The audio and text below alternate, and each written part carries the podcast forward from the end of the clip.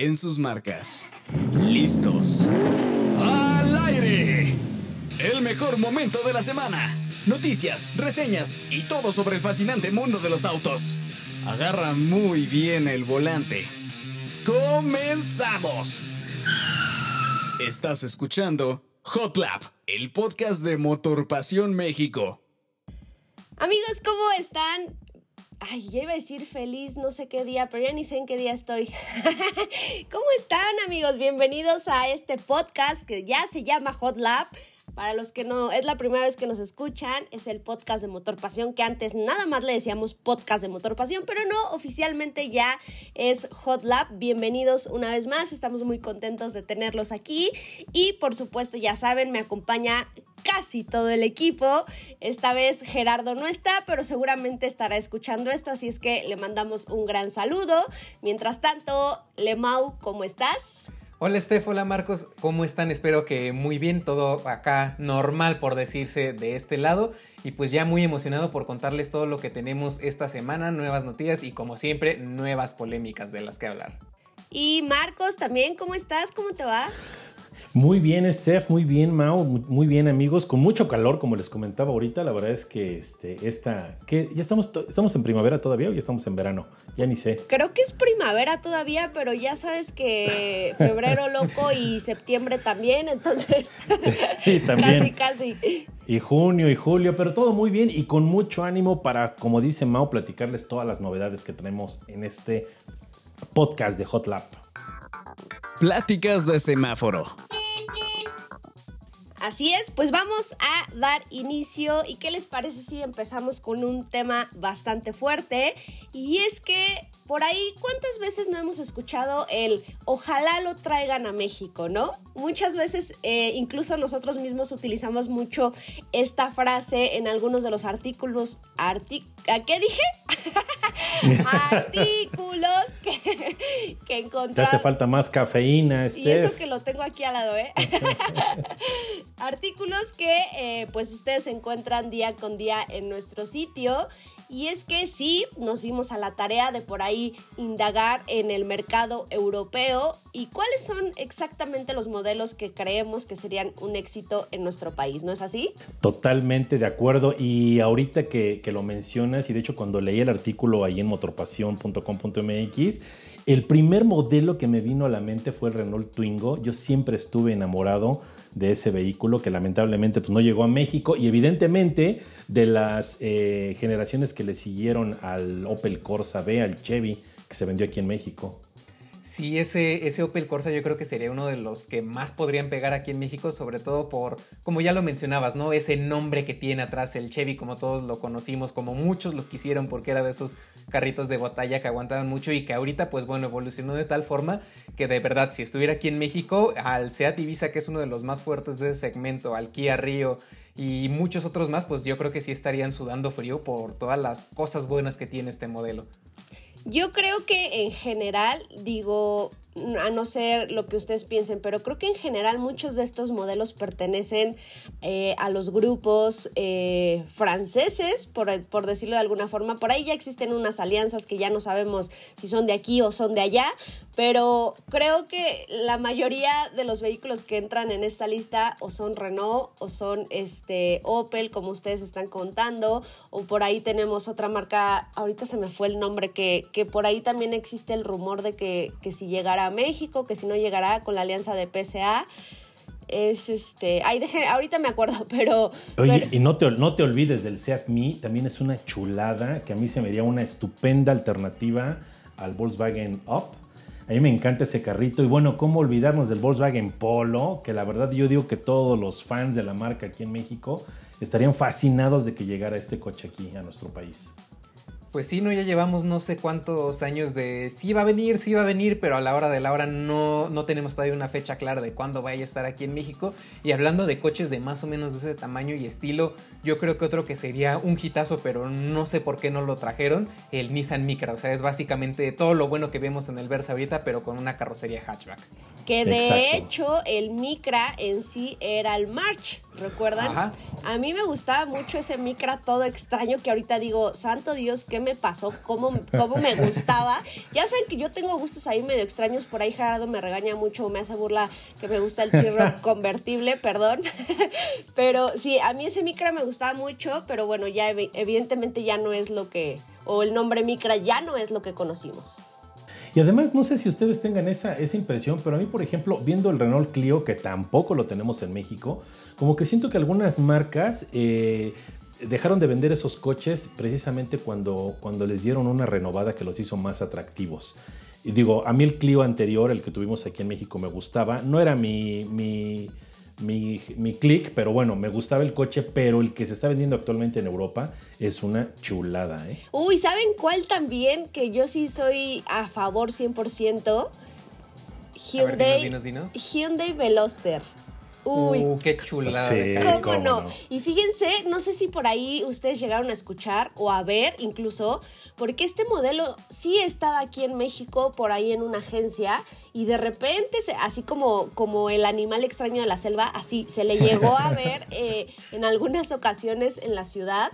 Me imagino yo que era como parte de las pruebas que estaba haciendo Hyundai de si lo traemos, no lo traemos. Al parecer la decisión final fue que no, pero yo creo que Veloster hubiera sido, híjole, una maravilla.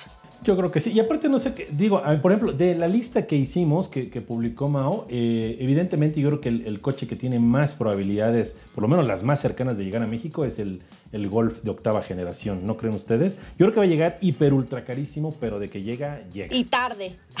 Sí, y, tarde, aparte, exactamente. Híjole, de ese Golf no lo sé. A lo mejor en la versión GTI, yo digo que sí, esa tiene muchas probabilidades, pero la versión así tradicional no lo sé, la verdad. Yo creo que sí se elevaría tanto el precio que a lo mejor ya se distanciaría bastante de lo que tiene la competencia. Y teniendo en cuenta que el Seat León ya no le falta mucho para llegar aquí y es básicamente el mismo coche, aunque con unos pequeños cambiecitos por ahí, a lo mejor ahí la competencia se le pondría algo difícil y pues le haría los días algo pesados a ese Golf que tanto nos gusta y que quisiéramos ver acá. Y que es un vehículo a final del cuentas de nicho, ¿no? Como muchos, incluso muchos lectores lo comentan, ¿no? Es un vehículo que sabe que Volkswagen sabe que va a traer a México a un precio que va a estar al alcance de unos cuantos, pero aún así, pues tiene un público fiel.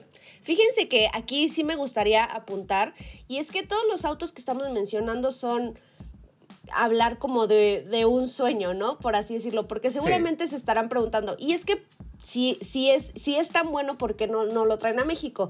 Aquí entran muchos factores, amigos, y uno de ellos lo dijo Mao y es el precio. Evidentemente, por mucho fanatismo que exista en México o por mucho que, que nosotros creamos que el auto funcionaría en nuestro país, evidentemente si la marca se arriesga a traerlo a un precio que ya no compite dentro del segmento en el que entraría, evidentemente no le convendría. Y me parece que incluso este golf es un claro ejemplo, el polo es un, gran ejemplo también. El por qué no, no lo han traído, yo creo que tiene que ver 100% con costos.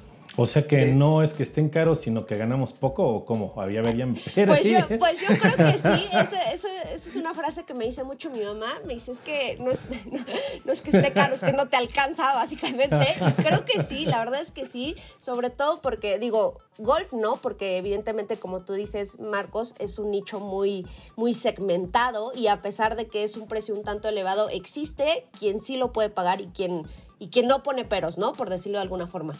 Pero ya entrando en un segmento un poquito más abajo, otro ejemplo, Volkswagen Polo, yo creo que para, para la actualización que ha tenido en otros mercados ya no estaría adaptado al 100% a nuestro país. Eso es lo que yo pienso, no lo sé, pero creo que sí tiene mucho que ver con costos. Yo estoy muy de acuerdo contigo porque eh, sí son costos más altos, pero también el traer un coche a, algún país o que llegue a algún otro mercado no es nada más como los expertos dicen que puede funcionar, a la gente le gusta lo que está viendo y demás, lo vamos a llevar y ya. Claro. Sí hay muchos factores que tienen que ver ahí, como por ejemplo dónde se arma el coche, cuánto va a costar eh, traerlo desde la planta donde se hace hasta el país, qué configuración le vamos a poner, si hay que hacer alguna modificación en la planta para estas especificaciones para ese país y pues al final del día son inversiones que si no lo va a poder recuperar la marca eh, a corto plazo, aunque el carro sea un productazo y que pueda funcionar muy bien en ese lugar, pues obviamente no vale el riesgo de tomar esa decisión atención y llevarse un producto que a lo mejor va a gustar mucho y puede pegar, pero que no les va a redituar a ellos en el tiempo suficiente.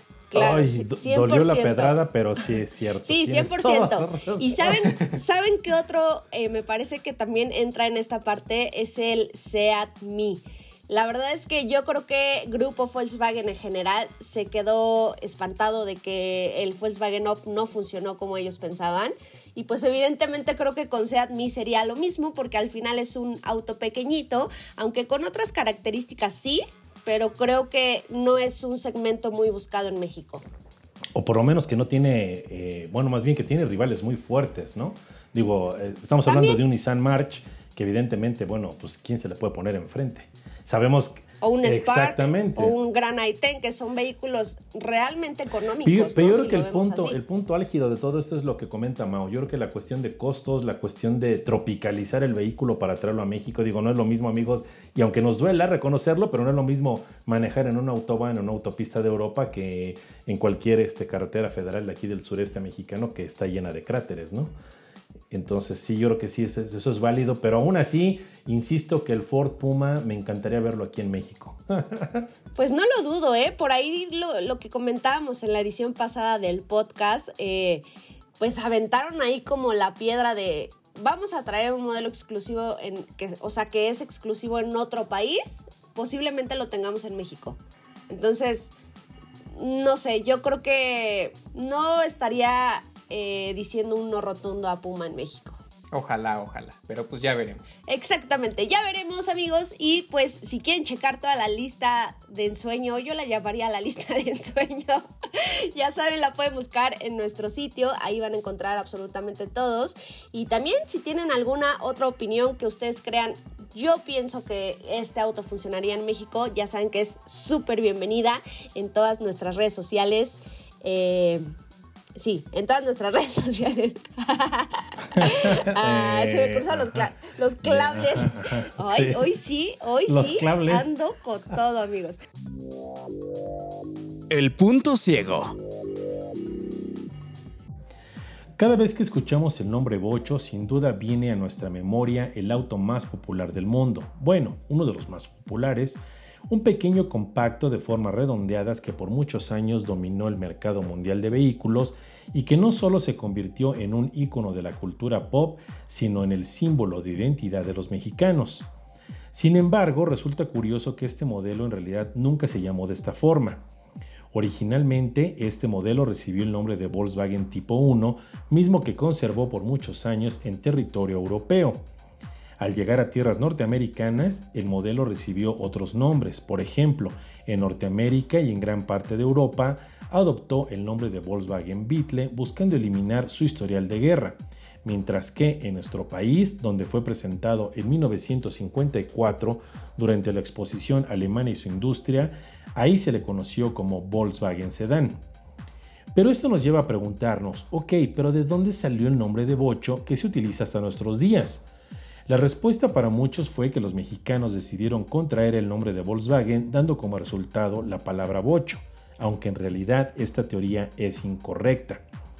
La historia real se remonta una vez más a las guerras mundiales en Europa, cuando los franceses comenzaron a usar la palabra Bosch, se escribe boche, y que se traduce al español como asno, como una forma despectiva para referirse a los soldados alemanes. El término se acuñó durante la Primera Guerra Mundial, aunque se popularizó sobre todo durante la ocupación alemana en Francia durante la Segunda Guerra Mundial.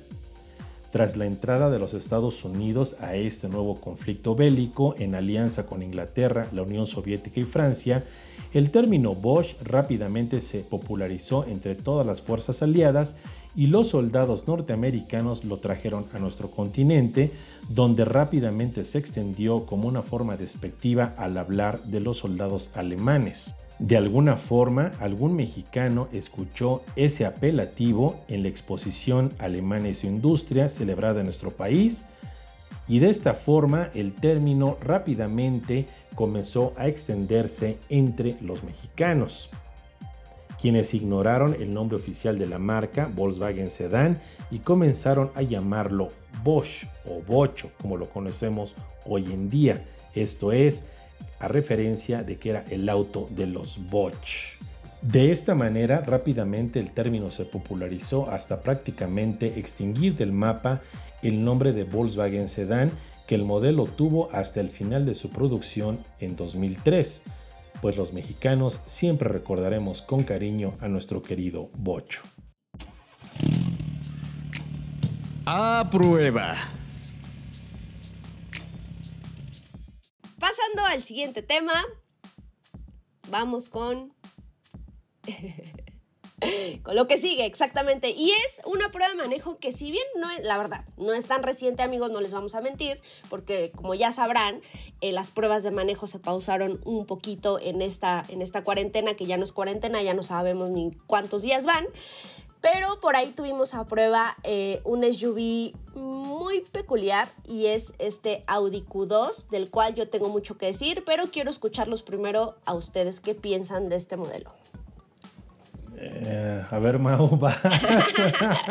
pues, pues mira, si nos vamos así a, primero el apartado visual, a mí me gustó mucho cómo se ve esta propuesta más juvenil y de hecho el color que nos mandaron ese como amarillo canario, bueno, no me, no me acuerdo del nombre específico que le da la marca, pero ese color amarillo me recuerda mucho al amarillo que tuvo el Ibiza antes del facelift de la generación pasada y ese color a mí me encanta, además con el paquetito Slime se ve muy padre, el interior yo sí lo veo ya como algo un poquito pasado de moda porque está ya como el diseño de la generación pasada de los Audi, pero en general se me hace un producto sumamente atractivo y muy bien enfocado al público juvenil.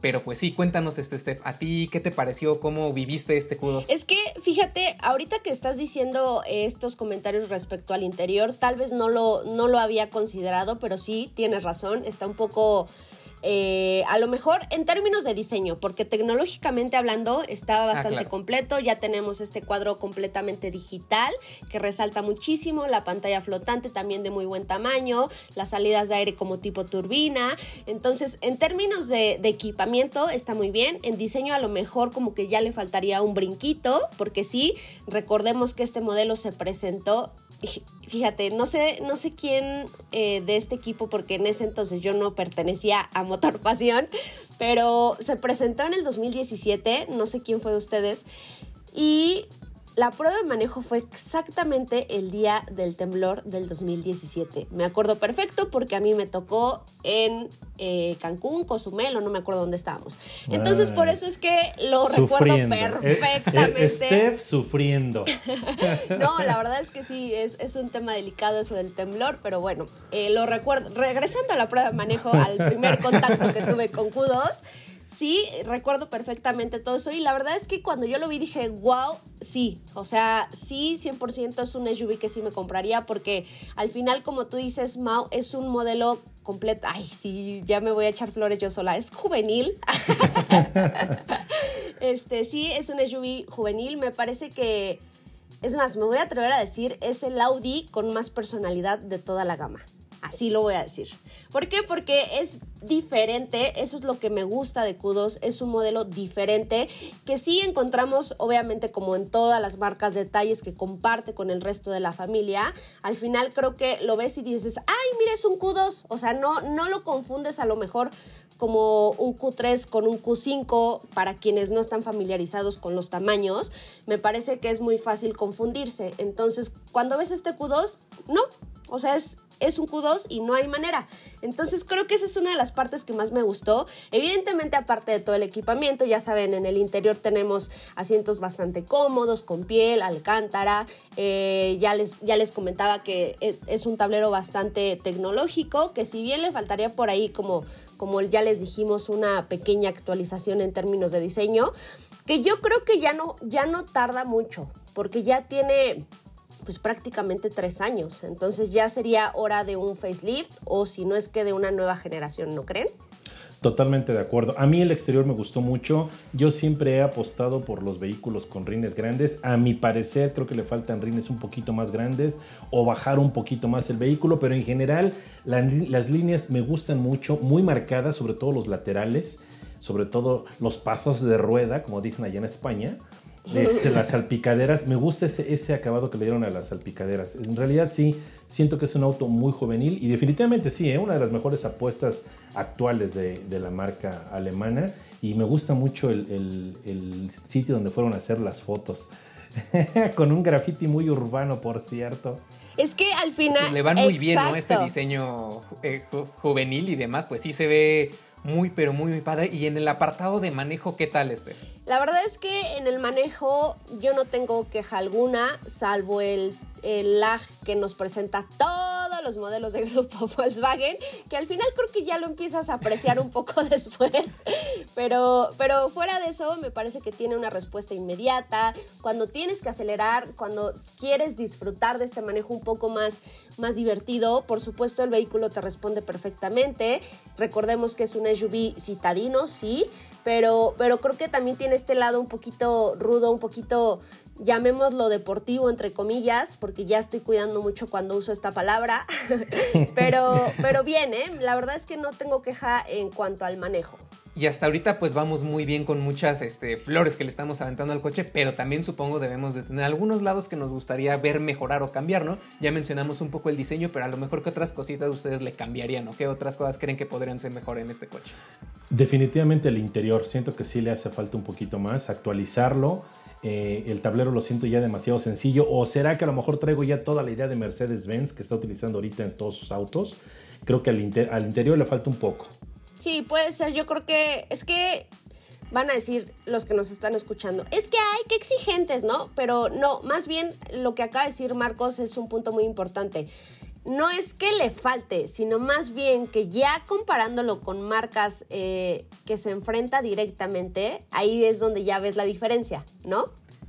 Exacto, es que yo creo que el interior que tiene este coche, como les menciono, es parecido a lo que veíamos en el A3 de la generación pasada, en el A1 de la generación pasada, con un diseño más minimalista. La tecnología está muy bien, ya dijo Steph también que el equipo estaba muy bien y así es el carro, pero el diseño pues sí nos hace falta y algo ver como las pantallas más grandes integradas al tablero, ese diseño un poquito más disruptivo que está metiendo la marca recientemente, es como el único de los detallitos que creo que le haría falta. De ahí en fuera, la verdad, yo, yo, yo, yo, que no soy tan fan de las camionetas, sí me veía arriba de uno de estos, justamente en ese acabado S-Line y en color amarillo.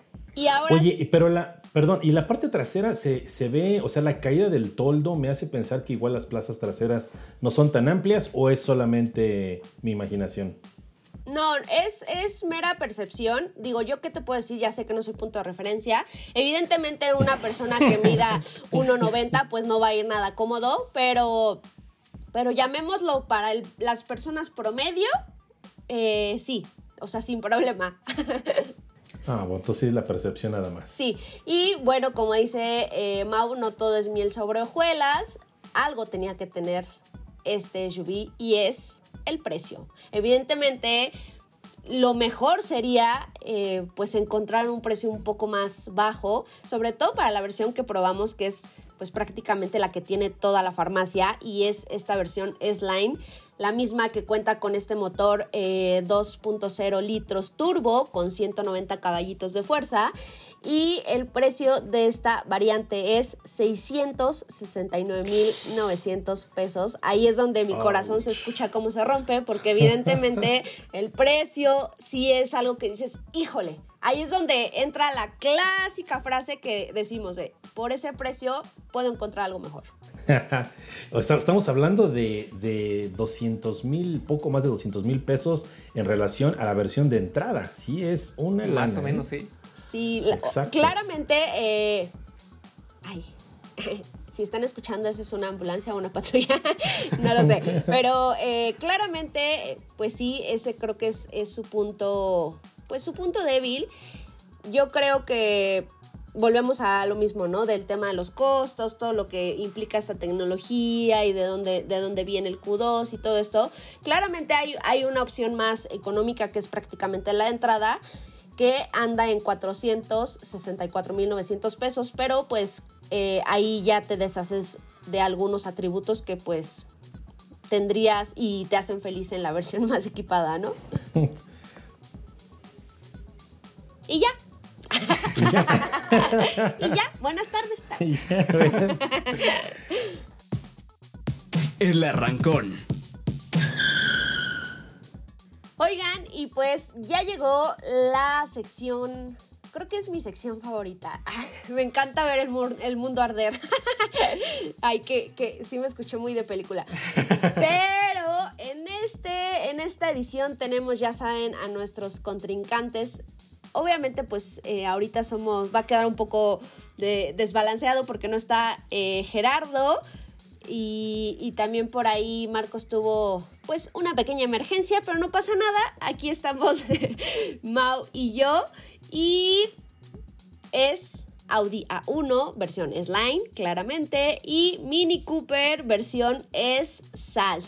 ¿Tú qué dices, Lemau? Híjole, no, los, dos me gustan muchísimo, pero creo que en este caso, la verdad, soy alguien muy, muy de la marca Mini, me quedo con el Cooper. Ay, qué difícil decisión. es que, es que el Audi A1, yo siempre he sido fan. Ay, otro más a la lista. este, sí, yo creo que me quedo con A1. Y hace poquito tuviste uno, ¿no? Si mal no recuerdo. Sí, por eso estoy, por eso lo tengo aquí fresco en mi cabeza. Y es que sí, ahí les voy a decir por qué me gusta el A1.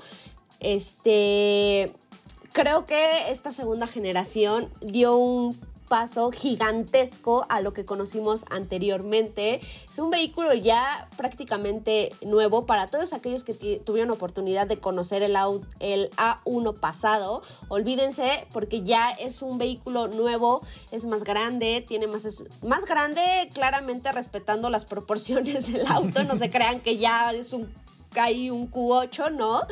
Eh, pero sí creció el espacio en la cajuela, en las plazas traseras, el diseño obviamente eh, habla por sí solo. Eh, tecnológicamente hablando también, tiene este cuadro de instrumentos digital, el nuevo diseño justamente del que hablábamos, Mau, que ya debería de tener Q2. Exacto, esos detallitos nuevos con la parrilla gigantesca y también esas como tomitas de aire en una pequeña parrilla, por decirlo así, que tiene arriba de la principal, que también la marca dice que están basados en lo que tenía el Audi 4, pues bueno, de los 80 si mal no recuerdo, cuando estaban en esa época de rally que pues bueno, fue súper exitosa para la marca. Y si ese apartado de diseño le queda muy bien al A1, se ve muy juvenil y también tiene algunos detalles de personalización que lo hacen pues bueno, quedar único para cualquiera que quiera hacerse uno de estos coches, pero en ese pequeño detalle de personalización yo creo que sí le doy la ventaja al Mini porque básicamente Mini te deja hacer casi casi casi lo que quieras con tu coche. Desde las líneas sobre el cofre, el color del techo, eh, algunos insertos especiales en las estriberas, hasta en el interior y demás. Yo creo que sí son productos muy muy juveniles, nada más que el Mini es un poquito más personalizable. Sí, creo que ahí tienes eh, razón en ese tema para quienes eh, quieren un auto prácticamente único, creo que sí, Mini lleva la ventaja, porque como tú ya lo mencionaste, Audi, si bien sí te ofrece un nivel de personalización, a lo mejor en materiales, en diseño de rines, pero párale de contar. O sea, más allá de eso, creo que no es tanto el equipamiento, bueno, equipamiento sí, más bien, no es tanto... Eh, el detallito visual. Exacto, los accesorios en la carrocería que te hacen tener un auto diferente. Sí, me gusta algunas combinaciones que tienen porque Audi sí te deja poner como el poste C me parece en un color distinto y el techo también. Se ve muy bien el coche, pero la neta es que el catálogo de piezas opcionales, por decirlo así, en Mini es sumamente grande.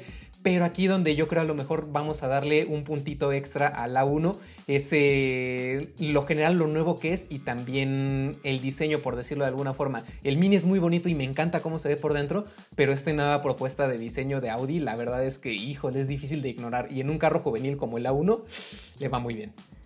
O sea, ya me di cuenta que tu corazón está 50-50. en teoría tendría que estar defendiendo completamente al Mini, pero es que los dos me gustan muchísimo, la verdad. No, la verdad es que sí, creo que tienen razón. Eh, creo que este, este, este, este, este, este.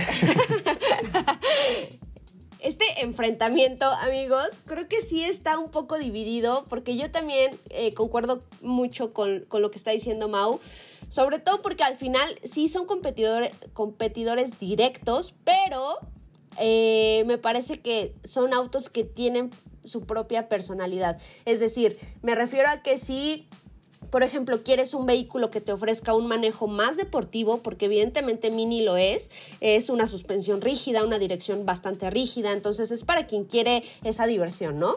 Y Audi A1 te ofrece como el la otra cara de la moneda, un manejo un, poco más cómodo, más eh, confortable, pero al final sin dejar de lado toda esta todo este atractivo visual, ¿no? Entonces, yo creo que sí es un 50-50. Vamos a, ¿qué te parece si declaramos un empate esta ocasión? Híjole, yo creo que sí, porque bien, este último detalle que acabas de decir del manejo es muy, pero muy importante en ambos. Y más, recalco, en coches juveniles, el Cooper se maneja de maravilla, es increíble, a pesar de que sí es muy, muy duro para vivir en la ciudad de veces sí te saca de onda, por aparte tener esas llantas run flat en las que hasta los fantasmitas que dividen carriles sientes que te van a costar 20 mil pesos por llanta pero, o sea, cuando lo manejas en carretera, lo llevas un track day, te diviertes un montón. Y el Audi A1, su pequeño detalle en esta versión S-Line es que es todavía un poquito más potente que el Mini Cooper. En este caso, el Mini tiene 192 caballos de fuerza de un motor 4 cilindros turbo y el A1 se queda con 200 caballos de fuerza de un motor también de 4 cilindros turbo. Entonces están muy equilibrados, están muy parejos. A lo mejor el Mini es un poquito más viejo que el A1, pero aún así, en términos de alguien joven que quiere un coche de este estilo, la verdad pues es básicamente el que te llame el ojo primero, pues bueno, esa es la, la, opción que, por la que tienes que ir, porque de ahí en fuera 50-50 está muy pero muy bien. Pero bueno, antes de salirnos de aquí del arrancón para seguir con las noticias, eh, lo importante es también mencionar los precios. El Audi A1 en la versión S-Line tiene un precio de 549.900 pesos, mientras que este Mini Cooper es Salt, que es como la versión más accesible, por decirlo así, de los Cooper S, tiene un precio de 531 mil pesos. Pierde un poquito de equipo eh, de serie el Mini Cooper, pero pues bueno, ganas en este apartado de un manejo un poquito más vivo, por decirlo así. Exactamente, y así amigos queremos escucharlos que nos den su opinión ustedes de qué team son, nos dicen Audi A1 o Mini o si también están de acuerdo con nosotros un 50-50, compártanos sus comentarios en nuestras redes sociales. Oigan, y esto ya casi llega al final, pero ya saben que no nos vamos sin antes comentar, por supuesto, las noticias de la semana. Y es que por ahí General Motors nos compartió eh, algunos datos interesantes respecto a lo que, a los buenos resultados que ha tenido su brazo vamos a llamarlo su brazo de la guarda, que es esta sección de, bueno, más bien este apartado de OnStar, que es el servicio de conectividad y seguridad que ofrece en la mayoría de sus vehículos. Y fíjate que antes de que pasemos a las, a las cifras, me parece que más bien veo bastante bueno que ya ofrece este tipo de, equipamiento en vehículos ya un tanto más de entrada, por decirlo de alguna forma, llámese Chevrolet Onix, Chevrolet Trax, que no son de entrada, es que, híjole, eso de vehículos de entrada no me gusta decirlo, pero bueno, a lo que me refiero es que ya no estamos hablando únicamente de un Cadillac o de un GMC, sino más bien vehículos de Chevrolet, ya la mayoría integra este servicio que van a ver porque es bueno. Eh, este servicio, además de ofrecerte amenidades como darte direcciones, etc., cualquier cosa como un asistente personal, eh, también te ayuda a recuperar tu vehículo en caso de robo, toquemos madera. Y es que eh, aquí lo interesante es que el 90% de los reportes que ha tenido General Motors o en este caso OnStar en México han sido recuperados. Entonces yo creo que eh, en este tipo de cosas, en este tipo de equipamiento, sí que vale la pena pagar un poco más porque claramente hay que mencionar que no es gratis. Totalmente de acuerdo, se me hace una de esas opciones de equipo esenciales ya para cualquier marca que esté aquí en México. En otros países ya la mayoría de las marcas que están eh, a la venta en esos lugares tienen algo parecido a OnStar. Aquí en México parece que solamente, al menos en el mercado generalista, ellos lo tienen y a mí sí me encantaría verlo cada vez en más vehículos, tan solo por el hecho de que te pueden ayudar a llegar más fácil y seguro a un lugar, como si, como bien decías, no tocamos madera, algún día le llega a pasar algo a tu carro, tienes muchísimas probabilidades de que pues bueno, no lo des como pérdida total o pase algo peor con él. Así que ojalá, ojalá muchas eh, marcas tomen esto como una iniciativa y empiezan a implementar esos servicios que sabemos que sí tienen en otros países.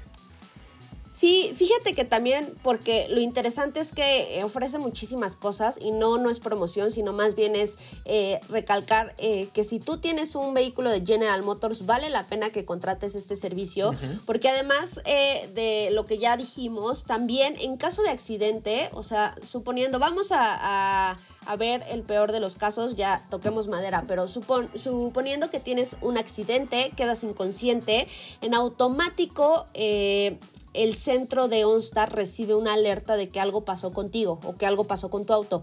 Entonces te llaman y si no contestan, bueno, de todas maneras te llaman y evidentemente lo que están tratando de, localizarte para ver si estás bien o para ver si necesitas algo, ya están mandando equipo de emergencia contigo.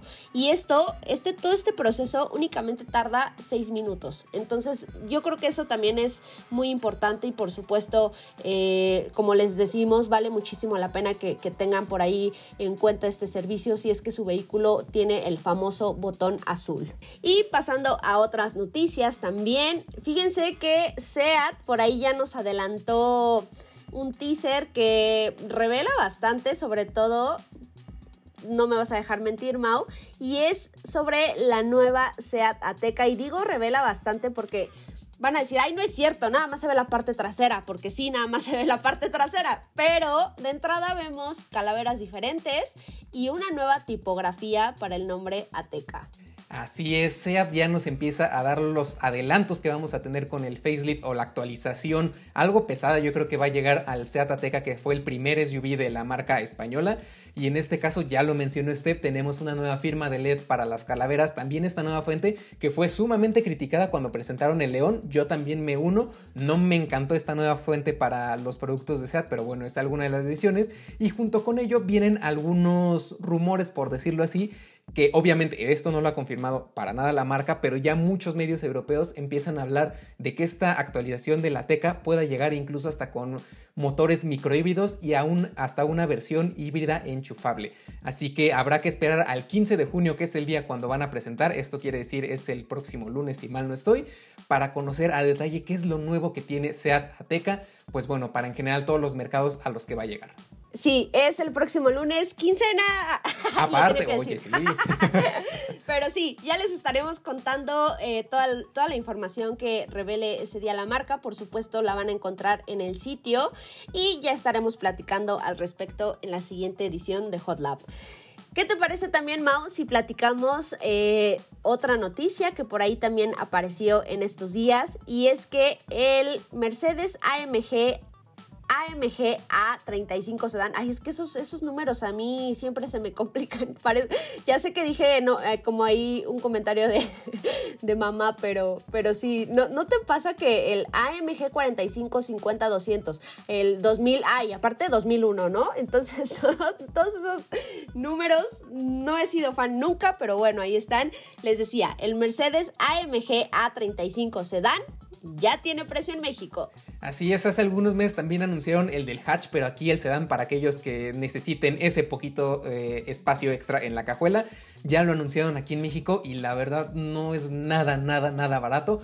Pero bueno, hasta cierto punto yo creo que se justifica por toda esta magia, por decirlo así, que AMG le inyecta a los productos que interviene. En este caso, este sedán mantiene ese 4 cilindros turbo de 2 litros, capaz de entregar 306 caballos de fuerza, 295 libras pie de par eh, transmisión eh, automática de 8 cambios y también tracción en las 4 ruedas. Todo esto le va a ayudar a este pequeñín a llegar a 100 km por hora desde cero en 4.8 segundos, cosa que se me hace que es una pequeña bala con ruedas. Y pues bueno, el precio que va a tener esta chulada de coche es de 1.4900 pesos. Ahí nomás. Ahí nomás, pues yo creo que sí es un precio un tanto elevado, pero vale la pena. Y así rápido, rápido, rápido hablando de, estos detalles. Y ya sé que a lo mejor ya salió de aquí de México, pero ¿Golf R o un AMG A35 este? Yo creo que este AMG. Yo también. sí, claro, es que sí, estamos hablando ya de las ligas mayores en términos de precio, amigos, y es muchísimo dinero, pero híjole, creo que nada mejor invertido que en un Mercedes. Y ojo, aquí ya también lo menciono para que no me vayan a querer linchar ahorita por este comentario, pero lo estoy mencionando porque ambos coches son de 4 cilindros, de 2 litros, tienen turbo y andan por potencias similares de un poquito arriba de los 300 caballos de fuerza y como ya les mencionaba, la tracción en las 4 horas. Solamente por ese detalle, aunque obviamente sí son mundos algo distintos, en desempeño andan pues medio parejones. Así es. Desde las gradas. Oigan, y pues ya llegamos a la sección que también, por supuesto, eh, disfrutamos mucho leerlos y es desde las gradas donde ya saben que por supuesto nuestras redes sociales están abiertas 24/7 para que vayan y nos comenten, nos pregunten y nos digan lo que quieran, que por supuesto aquí los vamos a estar leyendo como cada semana en Hot Lab. Y fíjate que por aquí tenemos algunos comentarios, Mau, y es que eh, en estos días también recientemente se lanzó por ahí un nuevo teaser respecto al Batimóvil. Entonces por aquí Ángel Perea nos comenta, dice, qué feo. qué feo todo lo que se ha visto, todo lo oscuro y siniestro de Batman se convirtió en un vamos a ver qué sale. Fuertes declaraciones, pero bueno, pues ahí está la opinión de Ángel. Muchas gracias por comentarnos. Augusto dice, se ve más monstruo, se ve más monstruo. Supongo que quiso decir monstruo de negro, algo así, no lo sé. Yo creo que algo parecido, como más imponente. Exactamente. Eh, también gracias Augusto por comentarnos. Víctor nos dice, con el Batman actual puede ser un Mini Cooper o un Beetle. Creo que tiene razón. no, no es cierto, pero, pero pues sí, sí, hay alguien más que dice que sí le den a ese vato un, un Beatle. Y así como de, no, no estaría tan mal, pero bueno, la verdad es que habrá que ver cómo sale la película, Por ahí también tú tienes algunos comentarios, ¿no, Mau? Así es, en la nota que sacamos acerca del Porsche 989, que es básicamente el abuelito del Porsche Panamera que lo pensaron en los 80s, pero a la hora de la hora por ciertos detalles ya no llegó a producción. Y pues bueno, aquí Abby Foxtrot nos dice, tiene sentido para esa época, Porsche ya tenía problemas financieros, supongo que ya querían incursionar en nuevos segmentos más asequibles.